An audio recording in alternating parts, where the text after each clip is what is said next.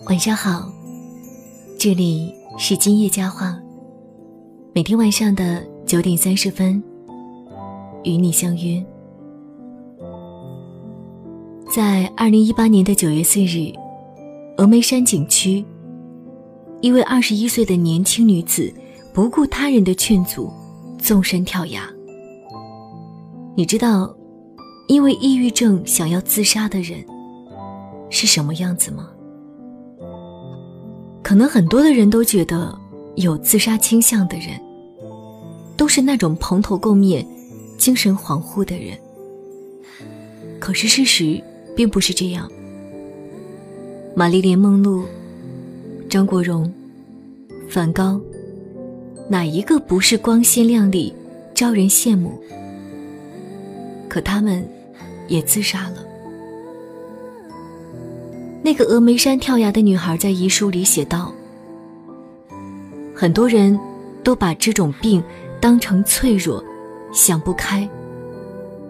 可我想说，不是的。我从来都不是一个脆弱的人。可是，就像不会喝酒的人也会得肝癌一样，事情就这么发生了。很多人笑着。”看上去活泼阳光，然而他们的内心可能是无比痛苦的。甚至你不知道，他们连笑着的时候，可能脑子里想的都是自杀。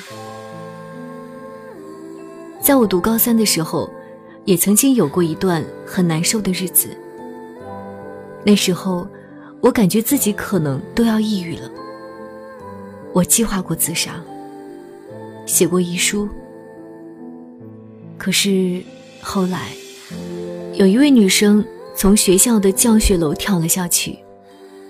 我目睹了她的死亡现场，满地的鲜血和悲痛欲绝的父母。我总觉得，这个女生是在提醒我的。我突然又不敢死了。我请了一个星期的假，回家了。面对突如其来的回家，我父母并没有说我什么，只是诧异我为什么会请假。我跟母亲讲，我觉得好累。于是，我母亲和父亲放下手中的活，带着我出去散心了。等到回到学校之后，我已经不想死了，因为我反思过来，我并不是孤独一人。父母爱我，我一直都选择性的忽视了。可是他们却一直都在，我是很幸运的。那个峨眉山跳崖女孩的遗书，我看了好多遍。我觉得，我们没有资格去评判别人的生活，别人经历过什么，我们也永远不会了解。有人说，其实自杀的人不是想不开，而是想得太开。这种勇气，其实也不是谁都有的。我们学校的顶楼是六楼，我经常会偷偷的爬上天台，从天台上往下看，所有的一切都是那么渺小。有时候。难过的时候，我就一个人在那坐着发呆。等到吹够了冷风，我就下楼了。后来，我给自己列出了很多不能死的举动，也算是多了一些成熟与担当。其实，死亡就是一个锁链，可能会在某一个时刻就把人往深渊里拽。我仍抱着希望，希望我们都能在岁月的洗礼中变得坚强和勇敢，能够坦然的面对生命中的那些艰难。你要相信，所有的事情都能解决，所有的事情都会成为过去。生活之所以会有白天和黑夜，就是因为黑夜负责沉淀昨日的痛苦，而白天负责开启新生的希望。活着多好呀！有花儿，有草，有微风，有阳光，有爱你的人，还有你爱的那些人。这里是今夜佳话，喜欢记得微信搜索公众号“今夜佳话”，关注我们。今天的今，夜晚的夜，回家的家，说话的话，我们在这里。等您回家，晚安。